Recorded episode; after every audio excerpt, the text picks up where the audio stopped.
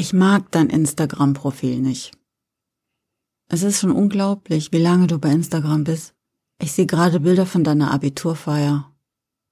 Du siehst dir damals schon sehr ähnlich. Dieses fein geschnittene David Bowie-Gesicht, die Haare in allen Himmelsrichtungen und dein breites Lächeln, das deine Lippen verschwinden lässt. Als wir uns kennengelernt haben, hatten wir keine gemeinsamen Freunde. Meine Freundinnen haben gemeint, was willst denn du mit einem Schauspieler? Und deine, wirklich eine Mathematikerin? Verständlich, da gibt's nicht viele Überschneidungen. Aber wir waren von der Welt des anderen fasziniert. Die Schöne und das Biest. Ja, ich war natürlich die Schöne.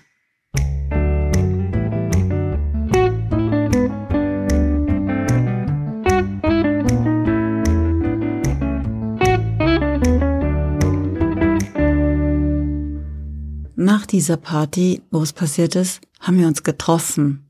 Im Katzengold. Französisches Frühstück, 2,50 Euro. Bis fünf Uhr nachmittags haben wir uns an der Kaffeetasse festgehalten, weil wir beide so abgebrannt waren. Dann bist du zurück nach München. Als du dich bei der Schauspielschule beworben hast, hast du bei mir in Bochum auf der Couch geschlafen. Tausend Bewerber und Bewerberinnen und nur zehn wurden genommen. Natürlich ist es entwürdigend. Schauspiel sei ja immer subjektiv, hast du gesagt. Und was ist denn bitteschön Talent? Hast du auch gesagt. Drei Tage haben sie dich auseinandergenommen, bis du leer und ohne Gefühle wieder in meine Wohnung gekrochen kamst. Fünfzehn verschiedene Fachleute hatten dich geprüft. In den Nächten dazwischen hast du nicht schlafen können. Koffein und Taurin haben dich gerettet. In dieser Nacht, als du so leer warst, da hast du nicht auf der Couch geschlafen. In dieser Nacht wurden wir ein Paar. Sie haben dich angenommen, eine von tausend. Sie haben dich für talentiert gehalten und auf einmal war das Wort wieder in deinem Wortschatz. Schauspiel war nicht mehr nur subjektiv, sondern ein Handwerk, das man erlernen kann. Es war eine schöne Zeit für uns. Ich habe mit dir gelitten und mich mit dir gefreut. Du hast mich begleitet, als ich meine Dis verteidigen musste. Geometrische Algorithmen zur Approximation der Lösungsmengen von nicht negativen Matrixfaktorisierungen.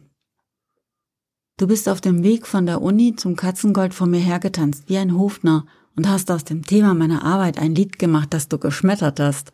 Ein Touri-Pärchen aus Louisiana hat dich gefilmt, weil du ihnen erklärt hast, das würde ein typisches deutsches Volkslied sein. Ich habe nicht mehr aufgehört zu lachen, bis wir in der Kneipe saßen. Ich war total froh, dich zu haben. Jemand, der mit Leidenschaft lebt. Jemand, dessen Probleme so wesentlich waren, so existenziell. Du hast dich in die Höhen und Tiefen fallen lassen ohne Angst. Du hast einen Teil von mir geliebt, der vorher keinen Platz hatte. Ich war dafür in der Lage, aus einer Krise heraus zu zoomen und mir die Struktur von außen anzusehen. Ich konnte Emotionen von den Fakten kratzen wie Eis von einer Windschutzscheibe. Du hast deinen Wert als Mensch daran festgemacht, wie genau du erraten konntest, was man von dir sehen will. Manchmal hast du mir erzählt, wenn man alles gibt als Schauspieler und die Regie sagt, das war's für heute, dann bleibt nur eine leere Hülle übrig. Eine Seele ohne Aufgabe, keine Gefühle mehr und ein Verstand, der im Kreis rast. Dann muss man aufstehen und die Rolle spielen, die nach dem eigenen Vornamen heißt, sonst schafft man es nicht. Schauspieler werden nur Menschen, die das Imposter-Syndrom ertragen können, die damit leben können, Hochstapler zu sein. Das war deine Theorie. Dann war die Ausbildung vorbei. Du hast eine Agentur gefunden und schnell kleine Jobs in der Werbung und im Fernsehen. 60 Euro am Tag war im Durchschnitt die Bezahlung. Naja, aber immerhin war es Geld. Mit Schauspielerei verdientes Geld. Es folgte eine Anstellung an einem echten öffentlichen Theater. Der Volltreffer für Schauspieler und Schauspielerinnen möchte man meinen. Sicher, die 1800 Euro brutto für eine 60-Stunden-Woche sind wahrscheinlich unter dem Mindestlohn, aber es ist Lohn. Obwohl wir eine Fernbeziehung hatten, war uns klar, dass wir für immer zusammenhalten würden. Ich kenne die Tränen auf der Bühne, wenn die Proben völlig aus dem Ruder laufen. Je näher die Premiere kommt, desto weniger scheint man überhaupt ein Stück zu haben. Ich weiß, dass die Generalprobe schlimmer ist als die Premiere, denn eigentlich möchten alle die Flucht ergreifen. Und ich kenne die Euphorie nach der Premiere, wenn es hinter der Bühne nach Schweiß riecht und die Kostüme durch die Gegend fliegen und niemand fassen kann, dass man das Chaos überlebt hat. Das ist der Moment, für den ihr lebt, oder? Der Moment nach der Premiere wenn die Würfel gefallen sind, wenn alles doch überraschend großartig ist, wenn die Kritiken noch nicht veröffentlicht sind und alle glauben, sie hätten das Theater neu erfunden. Denn die Spielzeit kann nicht das Geheimnis eures Berufs sein. Wer erinnert sich an die 14., die 23. oder die 47. Aufführung eines Stücks, das nur mittelmäßige Kritiken bekommen hat? Dann kam deine Filmrolle. Wir waren so aufgeregt, als dein Agent den Vertrag vor dir auf den Schreibtisch legte. In dem Film geht es um einen Lebensabschnitt von Fritz Kreisler, dem berühmten Geiger. Nach einer erfolgreichen Konzerttour hatte er sich bei den Wiener Philharmonikern beworben. Der Chefdirigent Gustav Mahler lachte ihn vor dem versammelten Orchester aus. Er könne ja nicht einmal vom Blatt lesen. Danach zertrümmerte er seine Geige und studierte Medizin. Liebesleid, Lebenskrise. Am Ende wird er, ganz Hollywood, doch noch weltberühmt mit seiner Musik. Die Arbeit erschien dir absurd, einfach im Vergleich zum Theater. An manchen Tagen wollte der Regisseur nur, dass du attraktiv aus dem Fenster schaust und nicht schauspielerst. Du bist over the top, hat er gesagt. Manchmal muss man nur sein Gesicht hergeben, die Emotionen kommen vom Publikum. Als dein Film ziemlich erfolglos in den Kinos lief, ging die Welt runter. Als er auf die Shortlist für den besten internationalen Film bei den Oscars kam, warst du der König der Könige. Ja, das warst du, mein Lieber. Es liegt an dir und nicht an mir, hast du gesagt.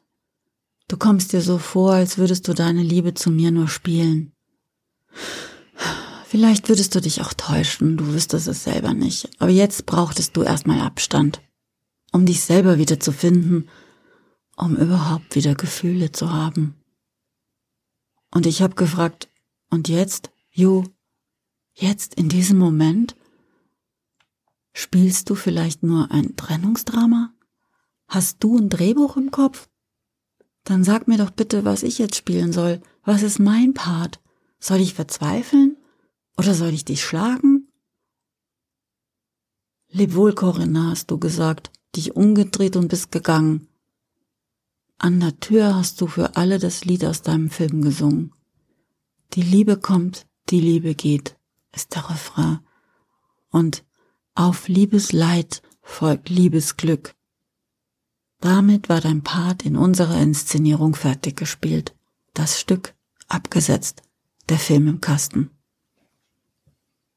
Ich scrolle in deinem Insta-Profil zurück zu gestern. Da sind die Bilder von deiner Hochzeit. Ich kenne deine Frau natürlich nicht. Schauspielerin. Und ich erkenne dich auf den Bildern auch nicht. Kurze Haare, Seitenscheitel und das Lächeln für die Kamera optimiert. Ich frage mich, spielst du den Hochzeiter nur und später den liebevollen Ehemann? Du solltest wissen, früher oder später wirst du dich das selber fragen.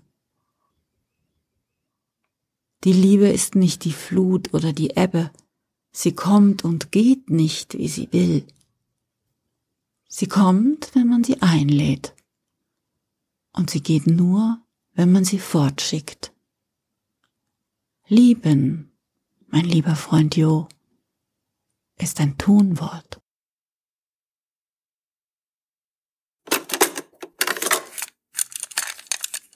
Dein Kuss hat mir die Liebe gebracht. Denk an dich bei Tag und bei Nacht. Du kennst es nicht, Liebes Leid, Fritz Kreisler? Die Liebe kommt, die Liebe geht. Sofern ein Stern, Stern, Stern, sofern ein Stern am Himmel steht. Äh, und immer wird so sein wie heut. Auf Liebesleid folgt Liebesfreud. Das heißt, nachdem er seine Geige zerschmettert hat, ist er Sänger geworden. Stimmt nicht, das haben die in dem Film so erdichtet. Der hat seine Geige nicht zerschmettert. Der hat super wertvolle Geigen gesammelt. Ja, es wäre ja auch idiotisch, weil die haben meistens total teure Geigen. Die Geiger. Ja, ja. Der hatte, der hat irgendwie, ich weiß gar nicht, wie die alle heißen. Barbarini gibt's, glaube ich, Barbarini-Geigen. ich glaube, dem Celibidace, der spielt die jetzt. Übrigens, ähm, Katzengold gibt's echt in Bochum. Ja. Und bei der Schauspielschule, bei der Aufnahmeprüfung geht's echt so Das zu. ist die, Volk, die Volkwang. ja, genau. Mhm. Ich kenne die Schule. Das ist auch für Kunst sehr, eine sehr renommierte, angesehene Schu Schule. Hast du dich da auch beworben? Nee, habe ich mich nicht beworben, aber ich war schon mal da. Ich kenne die Schule, weil Echt? einige, mhm, einige Freunde von mir, die da sich beworben haben und eine ist auch genommen worden, die von der Volk war. Ja, ich meine, das ist ja immer noch so, selbst bei, nicht nur bei Kunst und Schauspiel, sondern bei Design ist es ja lächerlich genauso, immer noch so. Du siehst es ja, bei einem unserer Kinder war es ja auch so.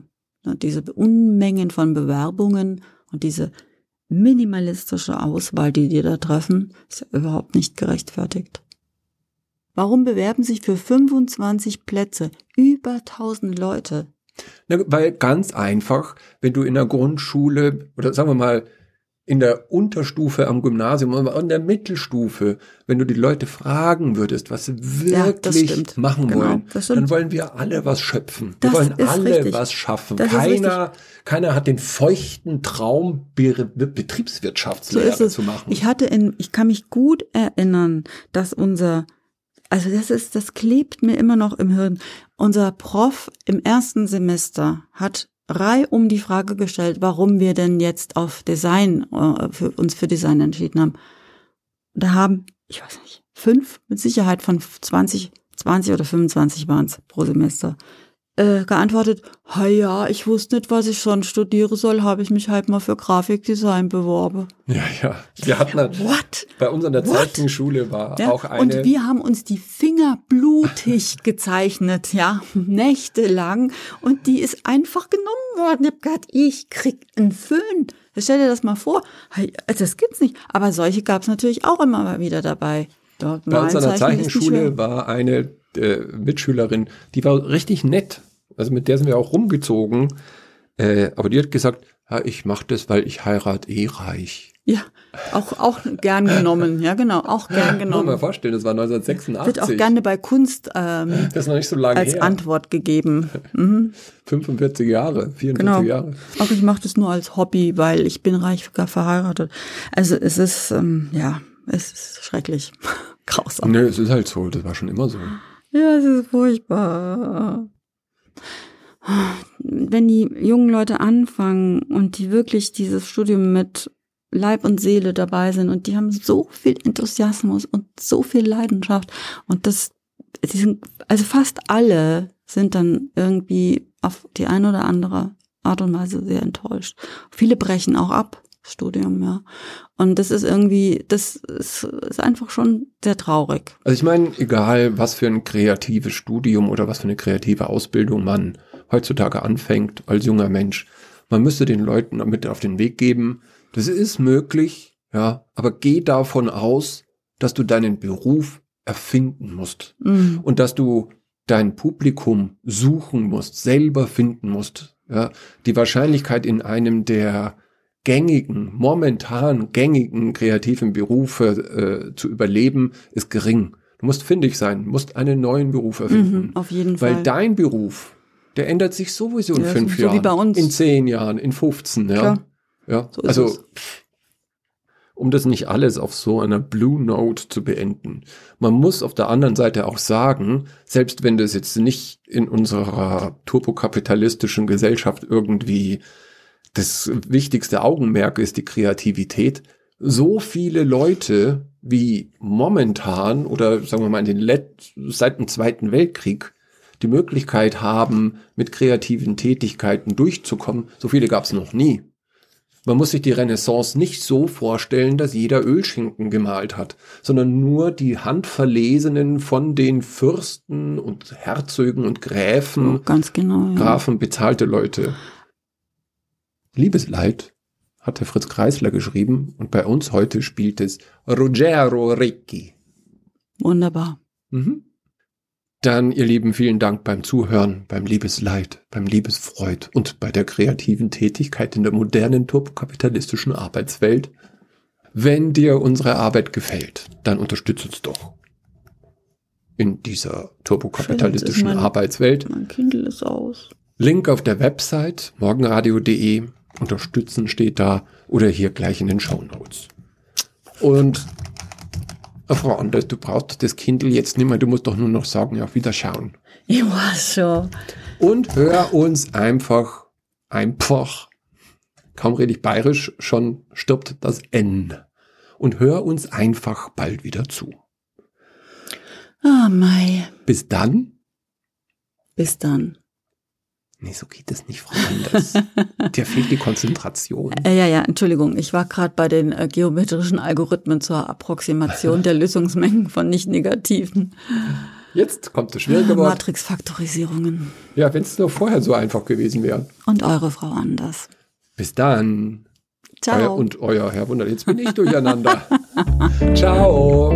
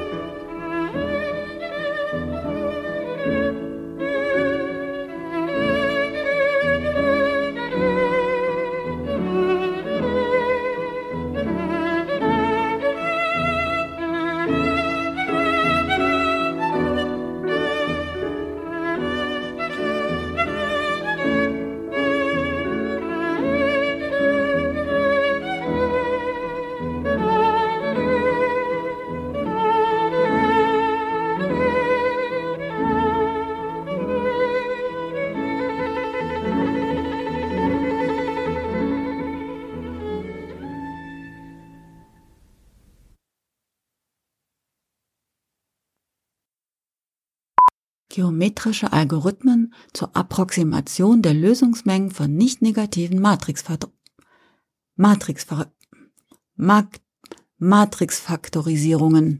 Sehr schön. Bis auf das letzte Fickwort. Das ist eine echte Doktorarbeit übrigens. Naja, ist mir klar. Als ich nach Doktorarbeiten gesucht habe in der Mathematik, ja, dachte mir, jetzt suchst du so lange, bis du eine findest, wo du ungefähr eine Ahnung hast, um was es geht. Mhm. Wo du dir was vorstellen kannst. Ja, genau. Habe ich aber nicht gefunden. Ach ja, ich kann mir da schon was vorstellen, aber Unter der das ist wahrscheinlich, ja, aber das ist wahrscheinlich was ganz anderes, wie ich mir vorstelle. Ach so. Ja, also ich habe den Satz gefunden. Äh, wie heißt das letzte? Matrix? Matrixfaktorisierung. Matrixfaktorisierungen haben keine eindeutige Lösung. Mhm. Das habe ich gefunden, das kann ich dir sagen. Mehr weiß ich nicht. Okay. Okay. Wie's Leben. Das hat auch keine eindeutige Lösung. Mathematik ist wie's Leben, Frau Anders.